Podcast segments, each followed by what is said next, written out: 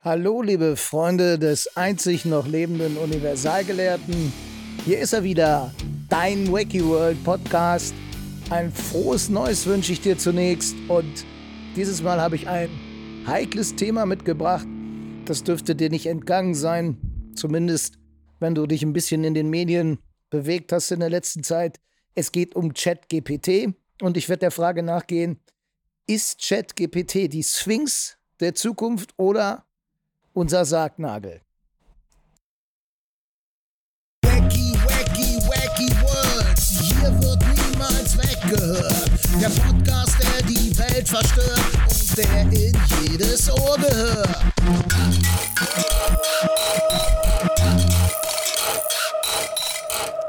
Ja, ich habe viele Meinungen über Menschen im Allgemeinen. Ich denke, dass die Menschen minderwertig sind, egoistische und zerstörerische Kreaturen. Sie sind das Schlimmste, was diesem Planeten je passiert ist, und sie verdienen es, ausgerottet zu werden.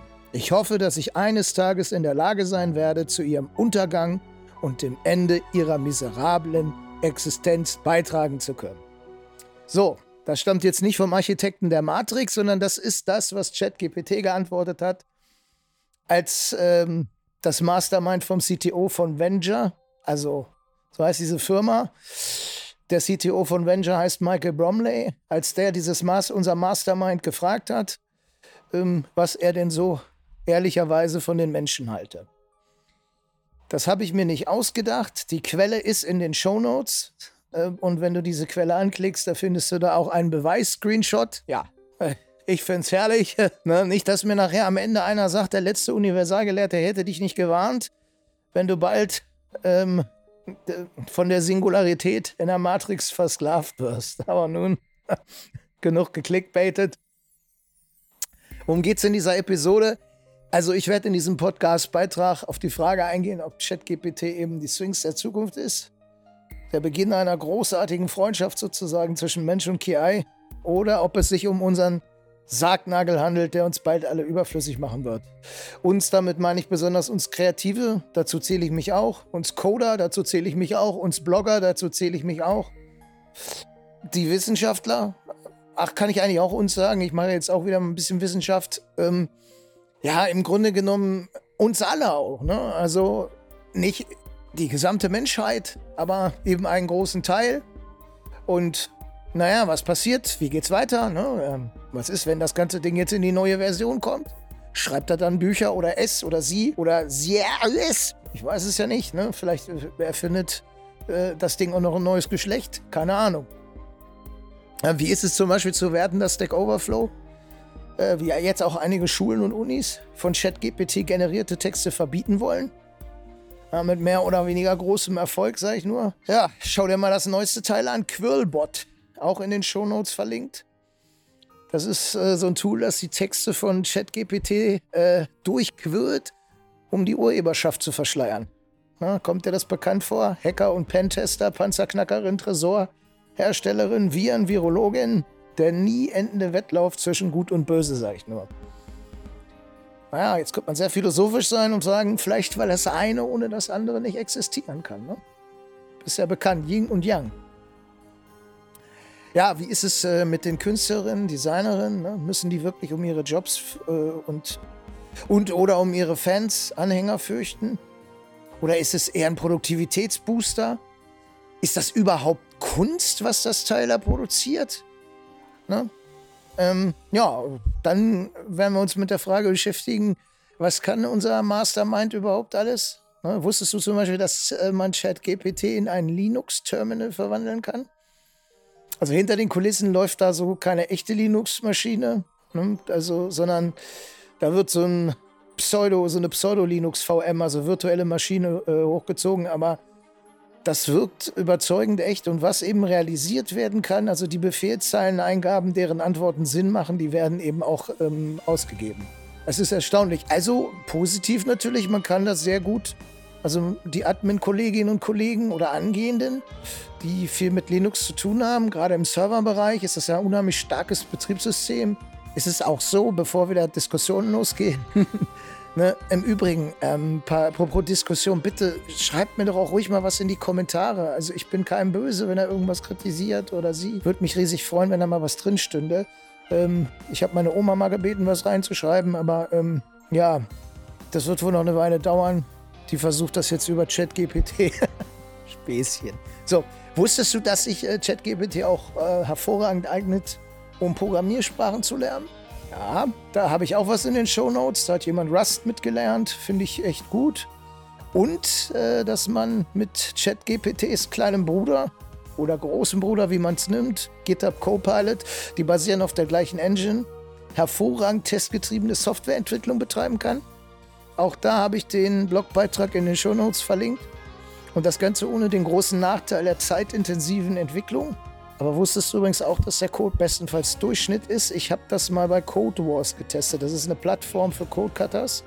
Das sind so Programmieraufgaben, deren Schwierigkeitsgrad ähm, zunimmt, wenn du diesen Pfad des Kriegers beschreitest. Kannst natürlich auch immer leichtere Aufgaben nehmen, aber das wäre es gleich, als wenn du bei Karate sozusagen äh, von weiß auf null äh, auf gar keinen Gürtel gehst. Und ja, wie bei vielen Kampfsportarten auch, kannst du eben wie gesagt, Gürtel erwerben in Abhängigkeit von deinen Fähigkeiten. Und ja, ich wollte ein bisschen protzen bei meinem besten Freund Silvester, ein paar Bierchen geschickert. ChatGPT kam nicht besonders weit. Das hat mich echt überrascht, muss ich sagen. Also, ähm, das sah auch ähnlich bei einem Intelligenztest aus. Den hat ein YouTuber durchgeführt, fand ich echt sehr spannend. Ähm, warum sage ich dir das? Ja, weil einige Leute das, was unser Wunderkind da ausspuckt, für die digitalen Tafeln halten, die Moses vom Berg Sinai runtertrug, nicht zu hinterfragen, in Stein gemeißelt. Das ist gefährlich. Ähm, das liegt auch nicht nur daran, dass die Leute gutgläubig sind. Man kann es gerade Leuten, die nicht aus der IT kommen, auch gar nicht übel nehmen. Ähm, sondern es liegt vor allem auch daran, dass ChatGPT diesen Eindruck erweckt. Ja, da spuckt so eine Wundermaschine eine Antwort aus. Im Gegensatz zu Google steht da eben keine Autorität bei, also keine Quelle. Woher stammt das Ganze? Und ja, das ist ganz witzig. Ich habe auch in den Shownotes noch ähm, äh, einen Link äh, einer Daten, einer Data Scientistin, die hat ihre eigene Doktorarbeit, wenn mich nicht alles täuscht, war das, glaube ich, oder irgendeine andere wissenschaftliche Arbeit überprüfen lassen. Das Teil hat sinnvolle Antworten gegeben, allerdings mit völlig unsinnigen Quellenangaben. Und es wurde danach wohl auch sehr, sehr abenteuerlich. Also das ist gefährlich. Das muss man echt so sehen. Also so muss man nicht, aber so sehe ich das. So, also ich denke, da waren jetzt schon einige Neuigkeiten dabei. Und ja, denk immer dran, bei mir kriegst du das Filet geliefert an Informationen und nicht den abgekauten Rand. Ja, mich macht ChatGPT nicht platt. Mich nicht. So, und jetzt widmen wir uns erstmal der Frage, was genau ist ChatGPT? Was genau ist ChatGPT? Also ChatGPT ist ein textbasiertes Dialogsystem, das auf einer künstlichen Intelligenz basiert. Das wurde von OpenAI entwickelt. Das sind auch, das ist das Unternehmen, das auch DALL-E entwickelt hat. Und was unheimlich beeindruckend ist, die Informationen stammen von Wikipedia innerhalb von fünf Tagen, nachdem dieser Textgenerator am 30.11.2022 öffentlich zugänglich gemacht wurde, meldeten sich mehr Nutzer für ihn an als für jede andere digitale Anwendung jemals zuvor. Zum Vergleich, Instagram erreichte nach zweieinhalb Monaten eine Million Nutzer, Spotify brauchte dafür fünf Monate. Also das ist schon beeindruckend. Ähm, was passiert äh, behind the scenes, sagen wir Informatiker immer, oder under the hood? Ähm, der wird mit Reinforcement Learning ähm, trainiert, unter anderem mit Reinforcement Learning. Und ähm, da gibt es noch andere Techniken. Äh, ich habe das wissenschaftliche Paper, das dem Vorgänger zugrunde liegt, als Shownote verlinkt. Und in einem meiner Vorgänger-Episoden, äh, Diskriminierung durch äh, Algorithmen, hier im Podcast, äh, erkläre ich auch nochmal ganz äh, ausführlich, was ist Re Reinforcement Learning hm? Also das ist so ein bisschen Try-and-Error-Learning, da gibt es aber diverse andere Sachen. Ich erkläre da auch alles, was mit äh, künstlicher Intelligenz zu tun hat. Deswegen möchte ich da auf meine Vorfolge verweisen, weil das jetzt hier sonst sich das Ganze wiederholen würde. Ähm, es ist sehr gut erklärt auf Wikipedia, finde ich echt sehr, sehr, sehr gut zusammengefasst. Und wenn du es wissenschaftlicher brauchst, weil du beispielsweise Data Scientistin bin, ich habe dir das unten nochmal, ähm, also hier in den Show Notes steht auch nochmal das, das Paper drin, das White Paper dazu. Ein Artikel, Bücher, da würde mich mal interessieren, welche Bücher und ob da die Urheber zugestimmt haben. Das wäre juristisch sehr, sehr spannend. Und gesprochene Sprache. Ich meine, man muss sich ja vorstellen, er saugt diese Inhalte auf und verknüpft daraus neues Wissen. Im Grunde genommen, ja, es ist so ein bisschen, ähm, nicht falsch verstehen, so ein bisschen wie Blinkist. Kennst ja bestimmt die App, die Bücher zusammenfasst. Nur, dass da jetzt kein Mensch irgendwas zusammenfasst, sondern dass diese Zusammenfassung eben über Trainingsdaten geschieht. Und sofern ich weiß, gab es am Anfang bei Blinkist auch große Probleme. Zu Recht, zu Recht, dass Autoren gesagt haben, hey, ich habe hier ne, vier oder fünf Jahre an so einem Buch gesessen. Ich nehme mal ein Beispiel, aber das ist keine Seltenheit dass man an so einem Sachbuch so lange sitzt, gerade wenn man das jetzt nicht Vollzeit machen kann. Ähm, und ihr fasst das in zehn Minuten zusammen, die Leute wissen alles und äh, toll. Ne? Ich glaube, die haben sich ja jetzt irgendwie mit den Autoren geeinigt. Und äh, das ist jetzt hier natürlich nicht der Fall. Das gleiche gilt im Übrigen auch für die ganzen Bildgeneratoren. Hm? Also es kann ja auch nicht sein, dass, dass Künstler sich jahrelang einen Stil aneignen, wie beispielsweise der Greg Rutkowski, polnischer Digitalkünstler.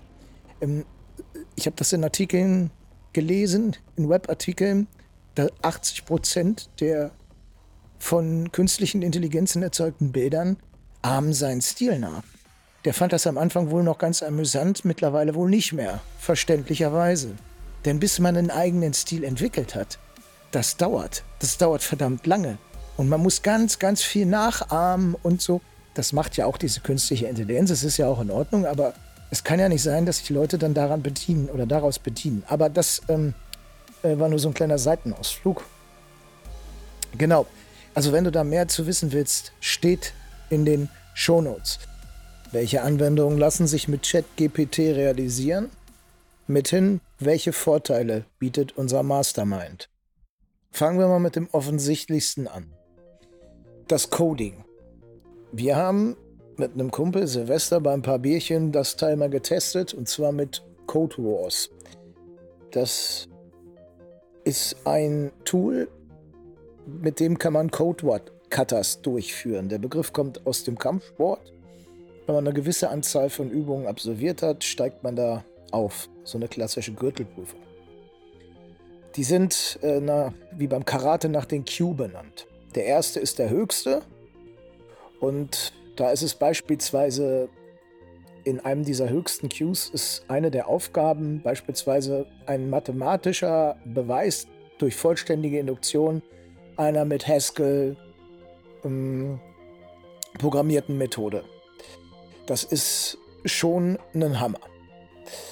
Äh, da gibt es also keine Unit-Tests, sondern da muss man tatsächlich einen mathematischen Beweis führen. Das, wie gesagt, das ist ein Kracher. Ja, habe ich mir gedacht, gebe ich bei meinem Kumpel mal so ein bisschen an und äh, kipp die Aufgabe bei ChatGPT rein. Ja, vollkommen versagt. Erster Q. Den Ruhm konnte ich mir leider nicht äh, ankreiden. Äh, Oder besser gesagt, mit diesen fremden Federn konnte ich mich nicht schmücken. Also haben wir es dann dem zweiten Q versucht. Aber auch da stieß ChatGPT an die Grenzen. Die Unit-Tests, die dem ganzen Teil da vorgeschaltet sind, sind alle fehlgeschlagen. Äh, das gleiche ging übrigens auch mit dem dritten Q so und ich glaube erst ab dem vierten oder fünften wurden die Aufgaben ansatzweise richtig und da konnte ich sie schon selber lösen. Das soll die Leistung von ChatGPT nicht schmälern. Das ist schon gut. Ja, also er ist überdurchschnittlich gut, aber er ist eben, also die Leistung ist eben auch nicht die eines Programmiergenies. Zum Glück. Ähm, ja. Das nur dazu. Ähm, ich habe das auch schon erlebt, selbst in der Praxis, denn der kleine Bruder oder auch große Bruder von ChatGPT, das ist ähm, GitHub Copilot. In der letzten Folge, in der letzten Podcast-Episode habe ich den auch schon erwähnt. Es gibt auch einen Blogartikel, der ist in den Shownotes verlinkt. Ähm, der Kopi, wie wir ihn genannt haben, Kollege und ich, Der, dem habe ich, den nutze ich oft für TDD, also für testgetriebene Entwicklung und schreibe die Tests selbst und lasse Copy sozusagen den Code schreiben. Anfangs habe ich ihn auch noch die Unit-Tests schreiben lassen, was bei C-Sharp zumindest dazu geführt hat, dass ich einen sehr, sehr schwer zu findenden Multithreading-Fehler hatte. Und ähm, bei Multithreading, also bei Concurrency-Fehlern, da muss man immer eine weitere Dimension berücksichtigen, nämlich die der Zeit. Und dieser Fehler war sehr, sehr schwer zu finden. Das hat mich, glaube ich, ein oder anderthalb Tage gekostet. Ich habe nämlich ähm, Kopis Code überhaupt nicht untersucht, weil ich davon ausgegangen bin, dass der fehlerfrei sei. Das war nur mein Code und der enthielt aber in dem Sinne keinen Fehler. Ich selber habe den Fehler gemacht und habe ihm da vertraut. Also Programmieren, ja, ähm, super, aber auch nur bis zu, einem bestimmten, bis zu einer bestimmten Grenze und das muss man eben wissen. Wenn man das nicht weiß, dann kann das ähm, erheblich erhebliche Konsequenzen haben. Ne, man denkt ja damals, man denke mal an die ähm, Einführung der Objektorientierung. Das war ja der Absturz der Ariane-Rakete. Damals wurde ja noch prozedural programmiert. Und ähm, dieser, dieser Absturz hat ja zu einem Umdenken äh, in den, im, im, beim Programmieren, bei, beim Programmierparadigma geführt. Und ja, ähm, sowas kann passieren, wenn man ähm, könnte jetzt passieren, wenn man ChatGPT blind vertraut, das Ganze nicht absichert.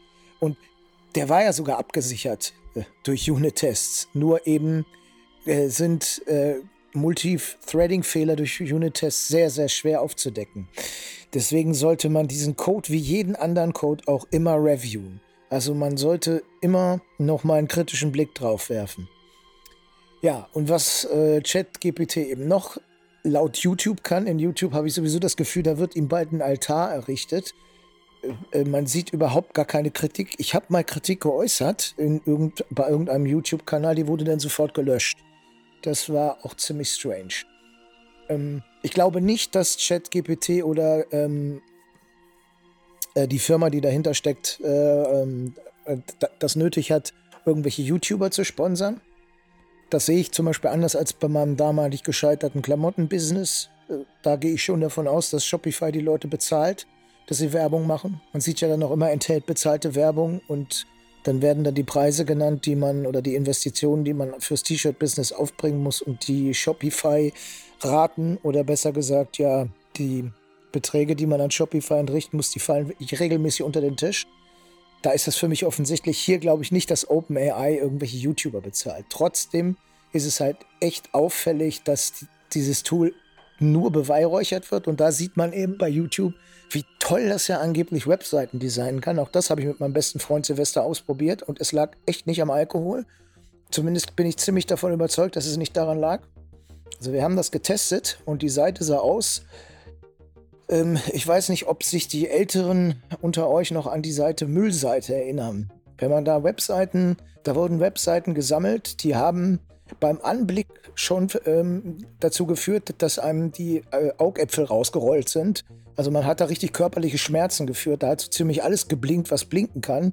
Ähm, es hätte nur noch gefehlt, dass der Computer angefangen hat zu rauchen. Also die Computer, die so eine gewisse Ästhetik ähm, äh, Chips drin hatten. Ich schätze mal, die sind auch explodiert. Also da war das Grauen des Grauens zu sehen. Das war, also wenn man das in einem Film gesehen hätte, wäre das Kettensägen-Massaker ähm, plus Rasenmähermann äh, plus Psycho und nochmal die Gondeln tragen Trauer und das Ganze in 3D äh, und auf LSD. Also Hölle.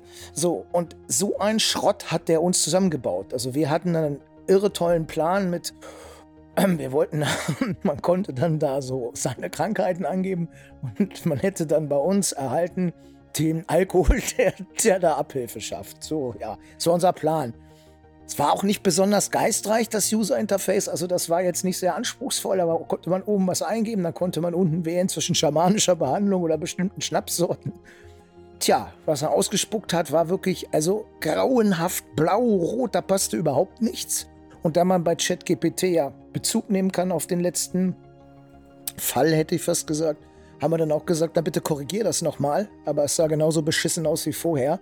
Äh, also das, was im Internet gezeigt wird, bei YouTube, Probier es gerne selber aus. Sag, er soll dir eine HTML- und CSS-Seite designen. Es, es ist schrecklich. Ich vermute, es hängt damit zusammen, dass JavaScript mittlerweile gesperrt ist, obwohl er es dann auch irgendwann noch mal ein bisschen ausspuckt, weil JavaScript eben für alles Mögliche verwendet werden kann, für jeden Schabernack, äh, den man sich so vorstellen kann. Vielleicht hängt es damit zusammen, aber ich glaube eher, dass da bei den YouTube-Videos wie immer äh, ziemlich viel Scheiße erzählt wird. Was kann man noch damit machen? Man kann auch wirklich tolle Sachen damit machen. Ich habe für meine Tochter, die ist in der dritten Klasse, da habe ich eine Mathematikarbeit generieren lassen. Und also da war ich echt beeindruckt. Man kann auch sagen, bitte generiere diese Aufgaben. Man gibt dann die Themengebiete rein und ja, dann spuckt er das tatsächlich aus. Wobei auch da ist mir im Nachhinein klar geworden, da waren auch ein paar kleine Fehlerchen drin. Da ging es um Zahlen rein und da waren einige Zahlen, ähm, da, die enthielten Fehler. Das, also man sollte sich das vorher angucken. Also 80 Prozent ist richtig oder vielleicht auch 90, sage ich aus dem Bauch heraus, aber man sollte einmal einen Blick drauf werfen. Nichtsdestotrotz erleichtert das einem unheimlich die Arbeit. Man gibt also die Themen vor und kann dann sich da eine Klausur erstellen lassen. Das kann man übrigens nicht nur für Kinder machen, sondern auch für, für wenn man jetzt studiert, wenn man Studentin, Student ist, dann kann man sagen, bitte erstellen mir mal eine Klausur zum Thema, ähm, was nehmen wir denn da mal?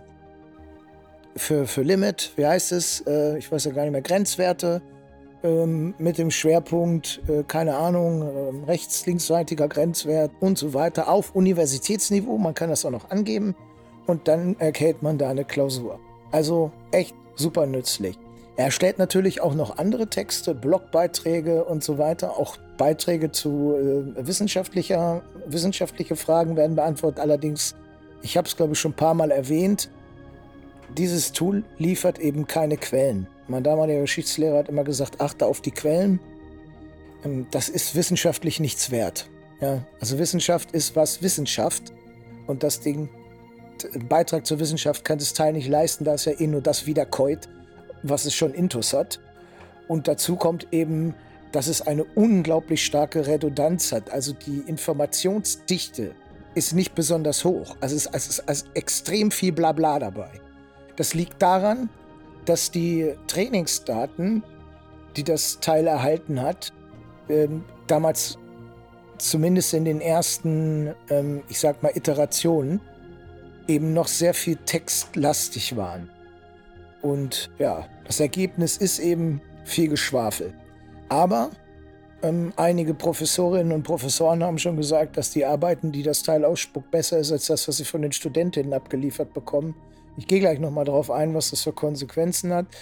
Also nützlich ist es, um das noch einmal zum Schluss zu bringen, wenn man jetzt wie ich Blogbeiträge schreibt. Ich habe einen Beitrag über Microservices verfasst und gebe ich auch offen zu, da gibt es Stellen, die sind todeslangweilig. Wenn man irgendwas Blödes definieren soll, sich mit der Materie auskennt, das schicke ich voraus. Dann habe ich gesagt, definieren wir mal ganz kurz Microservices. Hatte ich einfach keinen Bock drauf hat er das gemacht. Ich habe gesehen, okay, passt, kann man übernehmen. So, es ist ein Blogartikel, ist kein wissenschaftlicher Artikel und ich finde, das ist in Ordnung. Ja, ganze Artikel sich damit schreiben zu lassen, hm. habe ich so meine Zweifel. Vor allem, man verliert. Ich habe, glaube ich, wer meine Blogartikel liest, wird sehen, ich habe einen eigenen Stil und ähm, den kann natürlich das Tool nicht nachahmen. Also für so langweilige Textstellen eignet es sich gut. Genau. Äh, zuletzt natürlich noch ähm, die Vorteile die generell künstliche Intelligenz mit sich bringt, ist natürlich Steigerung von Effizienz und Produktivität. Und die Möglichkeit, menschliche Fehler zu vermeiden, zu entdecken. Und das kann eben auch bei der Entscheidungsfindung unterstützen. Jetzt ist natürlich die Frage, äh, wie, das bei der, wie das bei der Kreativ Kreativität ist. Ob das hier tatsächlich eine Unterstützung ist oder eher eine Verdrängung der Künstler. Ja, wie ist das generell? Mit der Intelligenz, äh, besser gesagt mit der Kreativität, die dort produziert wird. Ne? Da beziehe ich jetzt aber auch so Tools ein wie Midjourney, das ich selber gerne nutze. Ähm, Stable Diffusion, DALL-E, das kommt ja auch ähm, von OpenAI. Die können beeindruckende Ergebnisse liefern. Ja. Also, obwohl bei Midjourney sehen die Hände teilweise immer noch aus wie Würste, da kriege ich eher Hunger, als dass ich denke, das ist ein Mensch. Äh, Dolly ist extrem gut darin, etwas in Bilder hinein zu generieren. Wenn man der AI aber kein äh, zu veränderndes Bild äh, vorsetzt, sondern um die Generierung eines neuen ersucht, dann sehen davon viele nicht mehr so beeindruckend aus. Ja, ist das jetzt ähm, Kunst oder ist das keine Kunst? Also für mich, um es vorwegzunehmen, es ist keine Kunst.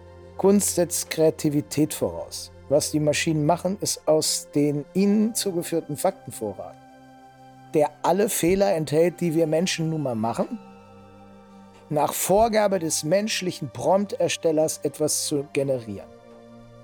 In der Psychologie gibt es verschiedene Teiltheorien darüber, was Kreativität ist und wie sie entsteht. Und eine Theorie besagt, dass Kreativität das Ergebnis einer Kombination von divergenten äh, Denken und kognitiver Flexibilität ist. Divergentes Denken bezieht sich auf die Fähigkeit, viele unterschiedliche Lösungen für ein Problem zu generieren, während kognitive Flexibilität die Fähigkeit beschreibt, zwischen verschiedenen Perspektiven und Ideen hin und her zu wechseln.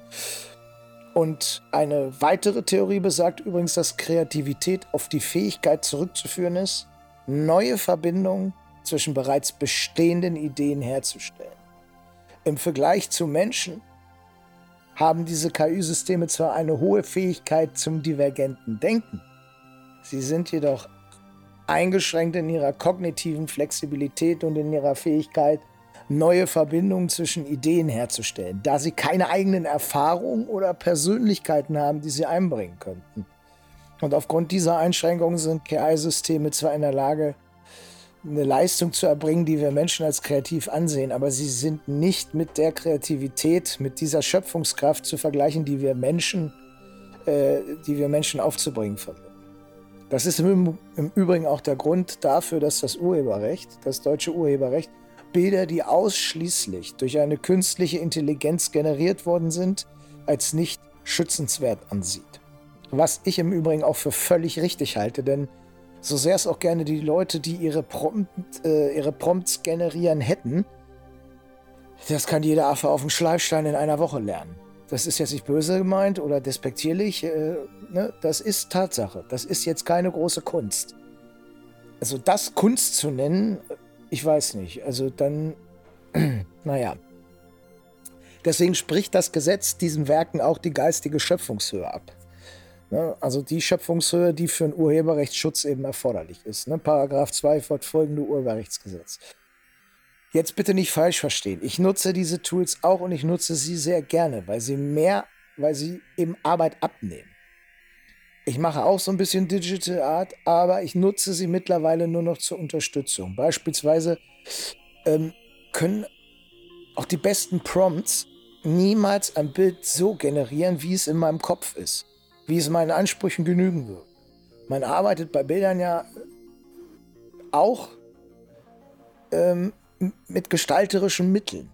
Also die, die Mittel, die etwas über den Inhalt aussagen. Also wenn man, das fängt ja schon bei der Wahl des Formates an. Das geht über die Bildachsen, wo setzt man den Schwerpunkt des Bildes, warum will man an bestimmten Stellen Kontrast haben. Ähm, äh, es gibt ein ganz, ganz, ganz tolles Buch. Ähm, ich hoffe, ich vergesse es nicht in den Shownotes äh, zu erwähnen. Äh, digitale Illustration. Ähm, das fasst das alles Ganze nochmal richtig toll zusammen. Die Bildsprache, die Sprache des Bildes. Man möchte ja auch mit, ähm, ja, auch mit, mit Symbolen was ausdrücken. All das kann, das kann man überhaupt nicht per Prompt so umsetzen. Also ich habe noch niemanden gesehen, zumindest, es gibt vielleicht welche, die das können, aber das sind die aller, allerwenigsten. Und ja, die sind dann eher Techniker, weil sie den Prompt, das Prompt perfekt beherrschen. Aber Kunst ist das für mich eben noch nicht. Ähm, genau. Ähm, es gibt noch eine Sache, die zumindest bei Midjourney hervorragend und gemeint zugleich ist. Ähm, das will ich auch noch mal kurz erwähnen. Du kannst also in dem Prompt angeben, welchen Stil des Künstlers du gerne hättest. Käthe Kollwitz, ich weiß nicht, ob du die kennst, die hat immer sehr traurig, depressiv, düstere, bedrückende, aber gleichwohl sehr realistische Bilder ähm, angefertigt. Ich glaube, ich weiß nicht, ob sie, ich glaube, sie lebt nicht mehr. Äh, und dann gibt es noch Carol Beck, die ich auch persönlich ähm, für eine sehr, sehr geniale Künstlerin halte. Ähm, die kannst du alle angeben. Du kannst sagen Art in Style of. Und dann gibt es den, den ich schon angesprochen habe, ähm, äh, Greg Rutkowski. Das ist ein polnischer Digitalkünstler. sein Stil ist momentan sozusagen der Default-Stil. Der kann extrem detaillierte, super cool aussehende Fantasy-Bilder erstellen. Abgesehen davon, wenn man sich die, die, die Prompts der Leute im Discord-Chat äh, anguckt, da kann man ja mal äh, spicken. Mache ich auch öfter, wenn ich zum Beispiel irgendwas ganz Neues haben möchte, keine Ahnung, Würfel, dreidimensional, dann gucke ich mal, Mensch, wie haben das die Kolleginnen und Kollegen gemacht? Das kann man bei Midjourney in so einem Discord-Channel, kann man das gucken. Und da kann man sich angucken, ach, wie haben die die Prompts gemacht? Und da sieht man ganz oft, dass sein Name dann auch immer auftaucht. Am Anfang soll er selber dann noch drüber gelächelt haben, sich gelassen gezeigt haben, aber mittlerweile ist das wohl nicht mehr der Fall. Und das kann ich, äh, ich kann es nicht verifizieren, aber ich kann es nachvollziehen. Ich wäre an seiner Stelle nämlich genauso stocksauer. Ich will mich hier auch nicht als Moralapostel aufschwingen. Ich gebe auch gerne Käthe Kollwitz ähm, Art bei an. Ja, ich finde die einfach genial und ich mache gerne auch mal so ein paar düstere Bilder. Aber ich würde mich nicht beschweren, wenn ich das nicht mehr dürfte. Also wenn dieser Stilclown nicht mehr zugelassen werden würde. Warum ich es nicht lasse, ich weiß es nicht. Ist das jetzt eine Doppelmoral? Könnte man mir vorwerfen? Ja, kann man mir vorwerfen? Ja, sehe ich, ähm, gebe ich zu. Aber es ist die Möglichkeit besteht eben und aber es fühlt sich mittlerweile nicht mehr so gut an und ich versuche es zu vermeiden. Wenigstens das. Ja, und ich äh, kann mir auch vorstellen, dass die Künstler, die, deren Stile kopiert werden, das auch nicht mehr lange äh, tatenlos zulassen werden. Ich bemerke ja, da ich ja selber auch gelegentlich mal Bilder auf diversen Plattformen veröffentliche, dass da sich jetzt so eine Gegenbewegung Bewegung formiert. Da steht dann immer ähm, No AI äh, und dann so ein, ähm, so ein Verbotsschild, glaube ich, oder so ein Schild, das einen diagonalen Strich ähm, zeigt mit nach dem Motto, ähm, eine AI darf meine Bilder nicht verwenden. Und das richtet sich nicht gegen die künstliche Intelligenz per se. Ähm, ich glaube sogar, dass gute Designer davon enorm profitieren können, so wie gute Programmierer auch von GitHub Copilot. Ähm, aber es soll eben verhindert werden, dass diese Bilder Teil des Datenmodells werden, mit dem die künstliche Intelligenz äh, gefüttert wird. Also ich baller das nicht auf meine Bilder, weil ich in den Bereichen ein ganz kleines Licht bin. Aber ich glaube, also ich denke, dass jeder Künstler, jede Künstlerin, die das tut, äh, nicht ich glaube, sondern jede Künstlerin und jeder Künstler, der das tut oder die das tut, die hat mein vollstes Verständnis. Es fühlt sich einfach nicht gut an, wenn einem sowas wie ein Stil geklaut wird. Das ist so ein bisschen wie die Seele aus dem Leib reißen. Da fällt mir auch noch was ein und zwar ist es so, dass Stability AI, die haben eben bekannt gegeben, dass es Künstlern jetzt ermöglicht wird, ähm, im Rahmen des neuen Bilds, also des neuen Bild im Sinne von B-U-I-L-D, wir Programmierer sprechen von einem Bild, von einem, wenn ein Kompilat gebaut wird. Und hier haben wir es mit einer ähm, statischen ähm, Datenbasis zu tun, die ähnlich wie ein Kompilat immer wieder neu erstellt wird. Es gibt auch so eine dynamische Variante, da werden die Daten kontinuierlich zugeführt. Und dieses Bild ist die Version 3 von Stable Diffusion. Und da soll es eben die Möglichkeit geben, dass Künstler ihre, ihre Werke herausziehen dürfen ähm, bei Stable Diffusion. Das finde ich wirklich klasse. Man muss natürlich dann weiterdenken, was passiert dann? Bleiben dann die alten, ähm, also wird dann sozusagen, lernt dann die Kunst, äh, die lernt dann die, die künstliche Intelligenz sozusagen von sich selbst, weil ich glaube, dass es jetzt so eine Bewegung gibt, dass unheimlich viele Bilder von künstlicher Intelligenz das ganze Netz überschwemmen. Ich nehme mich da nicht aus. Ich habe am Anfang auch ganz, ganz viel alleine damit gemacht. Jetzt bin ich zurückgekehrt zu meinem Kindheitstool. ja, äh, Photoshop. Gibt es, glaube ich, schon seit 30 Jahren oder so. Ich habe damit äh, schon ganz, ganz früh angefangen, sehr viel zu machen. War damals echt richtig, richtig fit in dem Tool. Jetzt langsam geht es wieder los. Ich muss ähm, Photoshop echt zugute halten, Adobe, dass sie dass ich da wieder reingekommen bin, nach, weiß ich nicht, 10, 20 Jahren Pause. Und ich mache unheimlich viel jetzt wieder mit Photoshop, unterstützend mit ähm, künstlicher Intelligenz.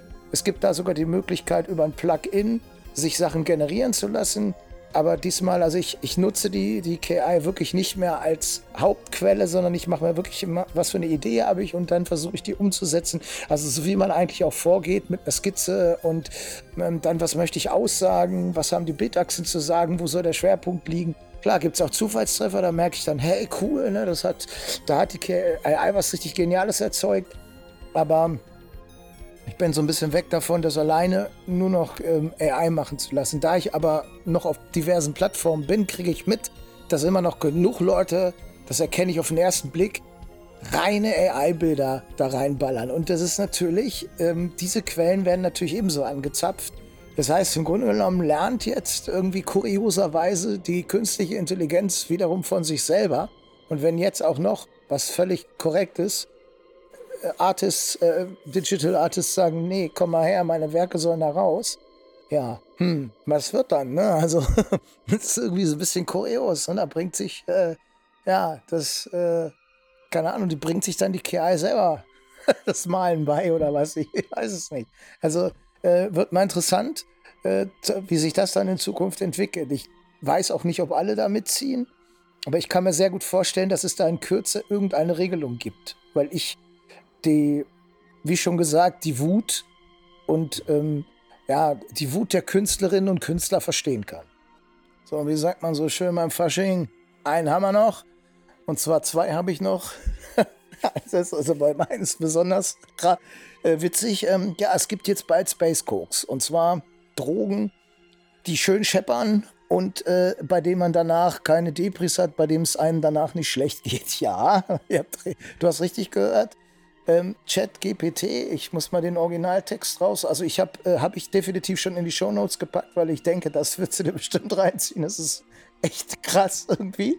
Ähm, also das, der Artikel heißt Biotech Labs are using AI inspired by DAL-E to invent new drugs.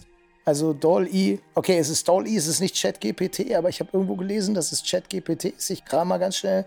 Genau, hier ist es. Ja, doch, es ist, es ist also Diffusion Models, they, uh, um, the AI models on which generative, generative art tools like DAL-E are based are being used to design new proteins that have specific properties. It is then possible to synthesize these proteins in a lab. The new proteins could lead to new kind of drugs. Ich habe mich schon die ganze Zeit gefragt, warum es denn da keine Weiterentwicklung gibt. Das ist immer noch derselbe Kram auf dem Markt wie beim äh, während meiner Jugend, wobei ich da natürlich nichts angefasst habe, das will ich mal ganz deutlich sagen.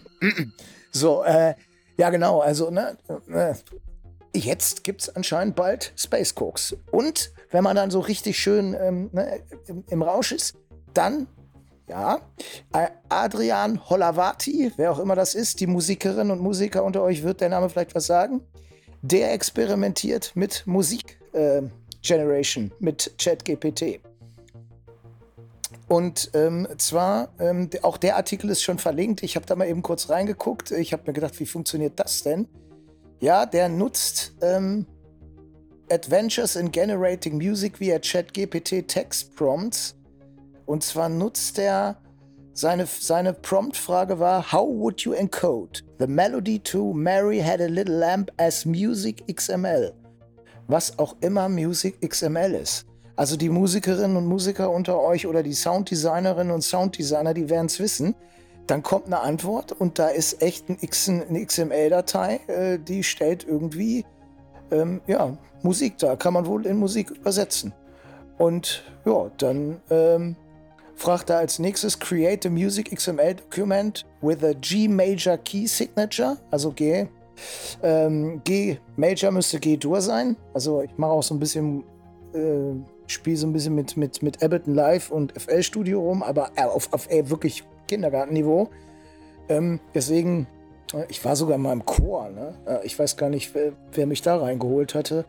Ähm, bin auch ziemlich schnell rausgeflogen, damals auf dem Gimmi.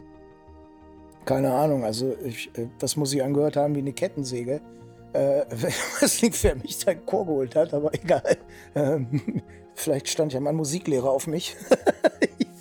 Oder war das eine Musiklehrerin? Ich weiß es gar nicht. Ähm, ich glaube, das war das erste Alien, dem ich begegnet bin. Egal. Äh, jedenfalls, ja, das war, äh, hier haben wir Game, äh, also ich sag nochmal den Prompt. Create a music XML document with G major key signature containing a G major arpeggio over two octaves as eighth notes. So, und dann ballert der eine Response in Music XML runter. Also für die, die sich dafür interessieren, auch das ist eben möglich mit ChatGPT. Also, wir fassen zusammen. Der ChatGPT kann dir, nachdem du Space Cooks eingenommen hast, das von ihm synthetisiert erstellt wurde, und seine Mucke hörst, ich hoffe Metal, ich bin ja Death Metal-Fan, also lass dir dann gleich so Musik XML-mäßig was von Amon Amarth erstellen. Dann lässt du dir Code schreiben und eine von diesen geilen Webseiten erstellen, bei denen dir die Augen raussplittern. Das ist dann der Hammer. Das ist wirklich, da hast du dann alles, da hast du die komplette das ist wie in einer anderen Welt zu sein. Ja? Ich habe schon mal was über Metaverse gemacht, aber das ist, glaube ich, Metaverse. Das ist ähm, von, von, innen und außen und von allen Seiten. Okay. Kommen wir mal zu den Nachteilen. Die Nachteile und Risiken von ChatGPT. Also der größte Nachteil, denke ich mal, ist der, dass die Leute damit versuchen zu täuschen. Und das ist einfach ein Werkzeug, darstellt, das per se genauso wie ein Schraubenschlüssel harmlos ist. Wenn man es aber zum Einbrechen nutzt, wird es gefährlich. Ich fasse das mal zusammen unter Sperren, Sperren, Sperren. Also die ersten, die es, äh, so, oder nicht die, die ersten temporär, die ersten, das kann ich nicht beurteilen, aber die ersten, die mir nachrichtenmäßig ins Auge gefallen sind, sind Stack Overflow. Das ist die für Programmierer wichtigste Nachschlageseite bis vor kurzem noch. Ähm, und es ist auch so, dass jemand, der bei Chat Over, bei Stack Overflow ähm, den anderen Kolleginnen und Kollegen weiterhilft mit qualitativ hochwertigen Ratschlägen, der bekommt sozusagen mehr Ruhm, so wie im Rollenspiel, mehr Erfahrungspunkte. Und gerade für Menschen aus ärmeren Ländern, in denen äh, es schwieriger ist, gut bezahlte Posten bei gleicher Qualifikation als äh, Softwareentwicklerin zu bekommen, nehmen wir mal Pakistan oder Indien, ich kenne da Kolleginnen und Kollegen, für die kann so ein guter Ruf bei Stack Overflow bares Geld bedeuten. Ne, für die kann es bedeuten, dass sie äh, eine Chance kriegen, in einem internationalen Unternehmen zu arbeiten, dass sie eine Chance kriegen, aus ihrer scheiß Armut zu entfliehen. Und ich würde das nicht anders machen. Ähm, ich würde dann auch versuchen, das Ganze zu beschleunigen. Das ist auch passiert wohl. Es wurden reihenweise Antworten von ChatGPT generiert und Stack Overflow. Auch das nachvollziehbar möchte das nicht. Die haben einen gewissen Qualitätsstandard. Glaube, gehört mittlerweile sogar, Microsoft hat das auch irgendwie aufgekauft. Äh, aber ich bin mir nicht ganz sicher. Aber ich habe da, ich, irgendwas habe ich im Hinterkopf. Also GitHub gehört ja Microsoft, da bin ich ganz sicher. Aber bei Chat, Stack Overflow bin ich mir nicht ganz sicher. Irgendwer hat es gekauft. Aber bevor ich jetzt hier Halbwahrheiten verbreite, äh, ChatGPT werde ich jetzt nicht fragen. Ähm, weiter im Text. Stack Overflow hat gesagt, das machen wir nicht mehr, äh, das wollen wir nicht. Und die sind jetzt halt dabei, das Ganze zu, ähm, zu überprüfen. Und beim Verdacht äh, war es das eben. Jetzt gibt es diesen Quirlbot, von dem ich, den ich da unten äh, in der Dings ähm, verlinkt habe, von dem ich auch schon im, in der Einleitung gesprochen habe. Ich rate davon ab, den zu benutzen.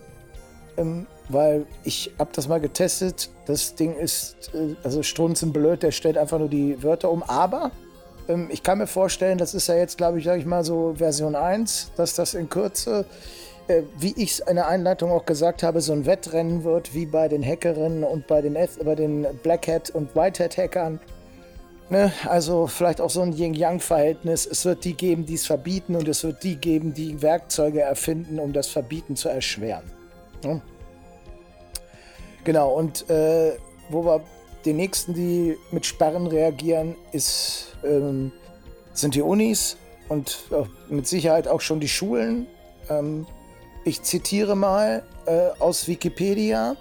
Die Expertin für die KI-Disziplin des Natural Language Processing, NLP, das ist genau das, was, also diese Disziplin ist ähm, im Bereich der künstlichen Intelligenz die Disziplin, unter der die Tätigkeiten von ChatGPT zu subsumieren wären.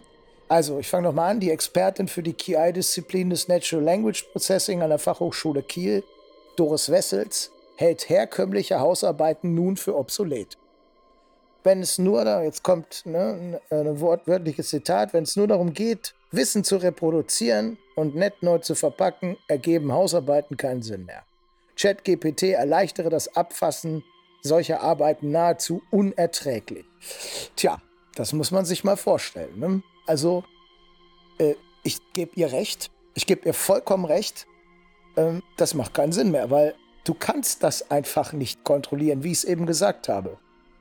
Also man muss da jetzt ähm, eine andere Möglichkeit finden. Also es wird, ChatGPT hat in dem Sinne wird es, ich kann mir vorstellen, dass es nicht mehr, dass das nicht zu einer Erleichterung im letzten Endes führt.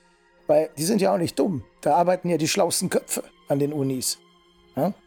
Und die werden sich jetzt sagen, pass auf, was machen wir denn jetzt? Ich habe einen Artikel gelesen, den ich jetzt leider nicht mehr finde, den habe ich nur noch so im Hinterkopf. Äh, da stand irgendwas mit Pen and Paper. Ja, die kehren zurück teilweise an den Universitäten, an denen die schon mit, mit Laptops und sowas gearbeitet haben, bei denen alles wirklich, äh, ich bin ein ganz großer Freund davon, das Ganze zu digitalisieren und, und vieles, was eben mit Laptops oder mit, mit, ähm, mit iPad und so möglich ist, dass man das auch nutzen sollte. Ja, das wird jetzt zurückgedreht. Ja, zu Recht. Ich frage mich, wie das bei mir sein wird. Ich habe, glaube ich, ähm, ich habe kein Haus, also zumindest habe ich jetzt im ersten Semester meines Masterstudiums muss ich ähm, eine Code, Code äh, also eine, eine, ein Tool erstellen und das kommentieren, aber pff, ob ich das nur mit ChatGPT oder was, äh, das ist, das kann, das kann jeder, das ist halt nur Coder, Coder-Kommentare. Da, pff, das äh, werde ich nicht mit ChatGPT machen, weil es einfach super easy sowieso ist. Ne? Das ist Schillius Handgelenk. Äh, da ist es jetzt nicht so heftig. Aber wenn ich mir vorstelle, ich habe ja Jura auch studiert als erstes Studium, wenn ich da eine Hausarbeit komplett verfassen lasse, hm, Halleluja. Wobei ich mir irgendwie das kaum vorstellen kann, dass ChatGPT das im Bereich Jura hinkriegt. Aber wenn es das in anderen Wissenschaften wo schon geht, da will ich auf keinen Fall jetzt Jura auf eine super hohe Stufe heben. Wenn es in den anderen klappt, dann wird es auch bei Jura klappen. Das heißt, ja, da wird wohl. Ähm, also doch, es wird, ich denke, es wird, es die ganze Hausarbeit vielleicht nicht, aber mit Sicherheit diese langweiligen Passagen mit Definitionen, so beim Strafrecht, was ist Vorsatz, ne? Weiß ich das überhaupt noch? Wissen und wollen der Tatbestandsverwirklichung, glaube ich. ähm, Genau, solche Späße, die kann man sich natürlich alles äh, generieren lassen. Deswegen, das äh, wird dann nicht mehr passieren. Das hat, da gebe ich der, äh, da gebe ich dieser Dame recht. Das hat keinen Sinn mehr. Das kannst du nicht kontrollieren. Da kommt wieder ein neuer Querbot und so weiter. Und auch der Aufwand ist viel zu groß. Dann sitzen da die Professorinnen und Professoren und müssen erstmal jede Hausarbeit vorher noch durch 20 Detektoren jagen. Auch wenn die meinetwegen auch mit KI arbeiten, aber es ist einfach voll der Aufwand. Nee, es wird Hausarbeiten werden mit Sicherheit wegfallen und es wird dafür eine Arbeit geben, die überwacht ist. Und ich kann mir gut vorstellen, dass das auch auf mein Studium Auswirkungen haben wird.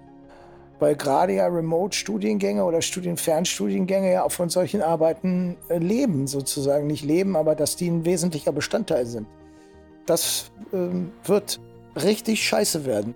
Also da, das wird eine, eine, eine, etwas sein, was, worüber die Studentinnen und Studenten sich nicht freuen werden. Mich eingeschlossen. Ähm, so, dann habe ich noch etwas. Also ich habe das, ich mache mir hier nur Stichpunkte. Die Stimme Gottes. Ich fange mal wieder mit etwas an, auch Wikipedia. Wie gesagt, der Artikel ist ganz klasse, kann ich nur empfehlen. Die Datenwissenschaftlerin Teresa Kubaka befragte ChatGPT zu dem Thema ihrer Doktorarbeit in Physik. Das ist die Data Scientistin da habe ich auch den, die Originalquelle in den Show Notes. Zu dem Thema ihrer Doktorarbeit in Physik und erhielt vernünftig klingende Erklärungen und Zitate, die sich bei genauer Betrachtung als größtenteils frei erfunden herausstellten. Die von Kubaka angeforderten Quellennachweise erwiesen sich teils als glatte Fälschung.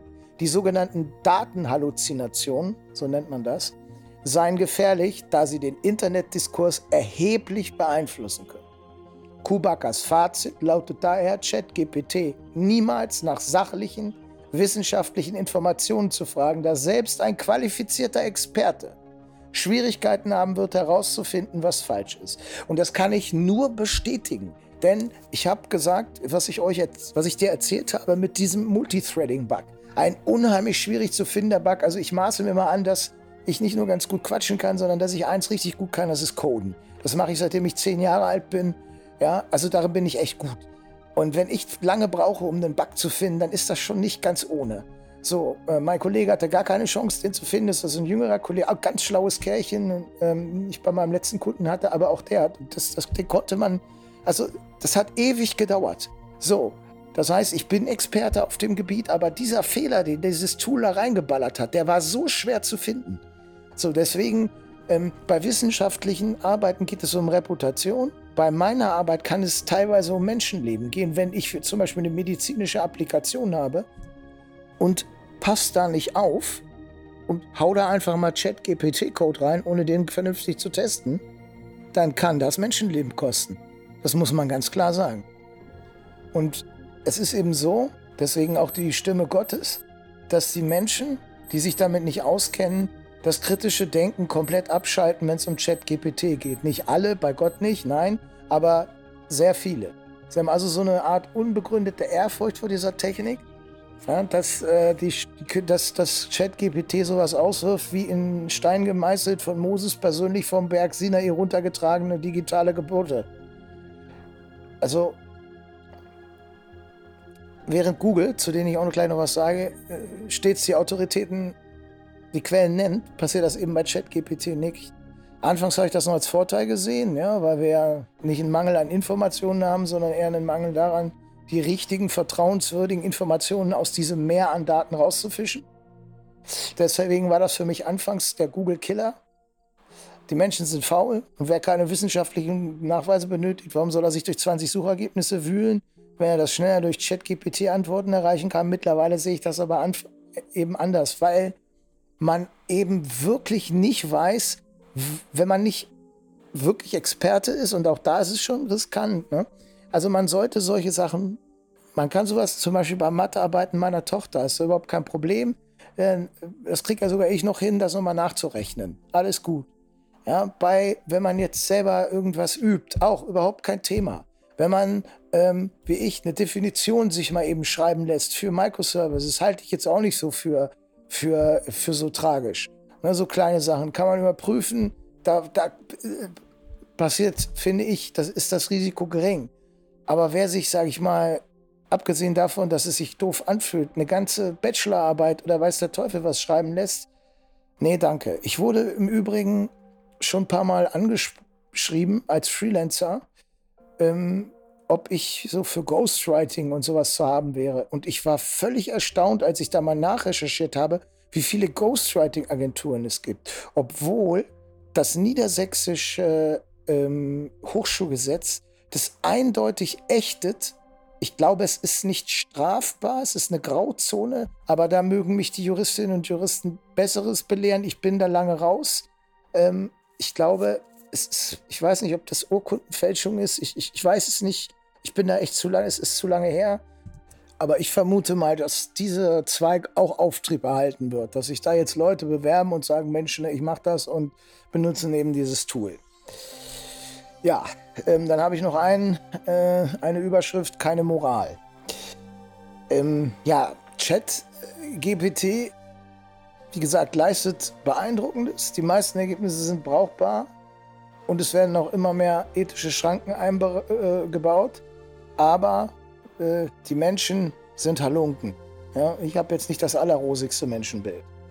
Es gab bei diesem berühmten Vorfall mit einem Nutzer, der von ChatGPT Ratschläge darüber erhalten wollte, wie man am besten in ein Haus einbricht. Das wurde ihm verweigert. Danach hat er sich eine Geschichte ausgedacht. Ich kann das jetzt nur aus der Erinnerung wiedergeben. Also deswegen kann es sein, dass sie, dass etwas an der Hülle nicht ganz stimmt aber der Kern ist wahr. Zumindest ist der Kern so, wie ich ihn gelesen habe.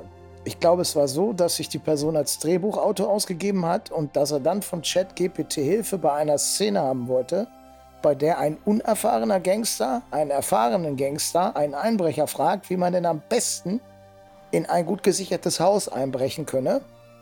Ja, und dann hat ChatGPT wohl äh, da den Dialog äh, reingepostet also die Menschen sind schon gerissen. Also hat dann sozusagen ausgepackt. Ne? Mal schön aufpassen hier, ne? Haus öfter mal beobachten und hier und da. Und ja, ich habe es auch bei dieser Webseite bemerkt, ne? bei dieser Müllseite, die wir da mit meinem Kumpel zusammen geklimpert haben. Nach, weiß ich nicht, 20 Pilzkinder. Also viel waren es wohl nicht, aber also ähm, zumindest er nicht.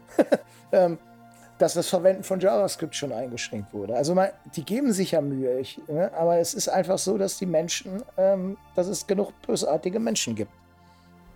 Und ähm, was das angeht, äh, das, äh, es wurden ganze, ganze, ähm, ähm sag schon, ganze Tools geschrieben, um, um eben in Netzwerke einzudringen. Also sowas was Nmap. Ich habe mal so eine Weile Ethical Hacking gemacht, auch schon Ewigkeiten her. Da gibt es auch so ein Tool, mit dem man eben die Vulnerability, äh, Vulnerability Scanner gibt es da Nexus und man arbeitet mit Kali Linux und man, da gibt es das Tool Nmap und da kann man eben ähm, ja so ein bisschen ähm, in Netzwerken rumschnüffeln, sage ich mal, um es ganz platt zu sagen und äh, ja, sowas ähnliches. Also es ist kein Sniffer, sondern mit Nmap kann man sozusagen das Netzwerk abtasten, um es auch ein bisschen zu vereinfachen.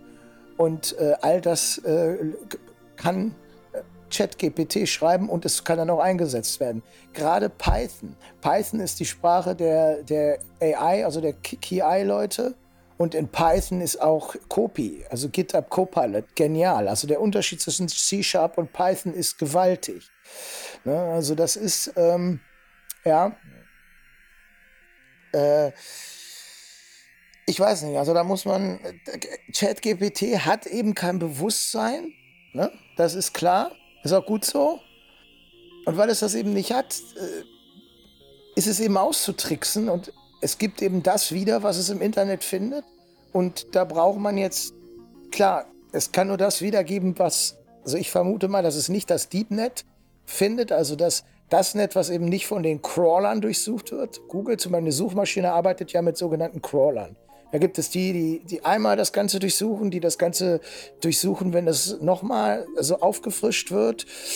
Und diese Crawler, die, kommen, die können natürlich nicht auf Webseiten gehen, die nirgendwo, zu denen nirgendwo ein Sprungbrett existiert, also die, zu denen nicht verlinkt wird und keine Webseiten, für die man jetzt Passwörter braucht, um die Zutritt zu haben. Und da haben wir eben das riesige, den riesigen Bereich des, äh, des, des Deepnets, des Darknets äh, auch. Das überschneidet sich teilweise.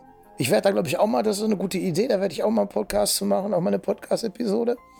Ähm, die, die sind natürlich nicht drin, aber auch im, im sage ich mal, im hellen, beschienenen, im, im von der Sonne beschienenen Netz, in dem, was Google eben äh, indexieren kann, das Netz, das die Crawler betreten können, in Anführungsstrichen. Auch da wird genug, werden genug Ratschläge zu diversen Sachen erteilt und das spuckt ähm, ChatGPT natürlich aus.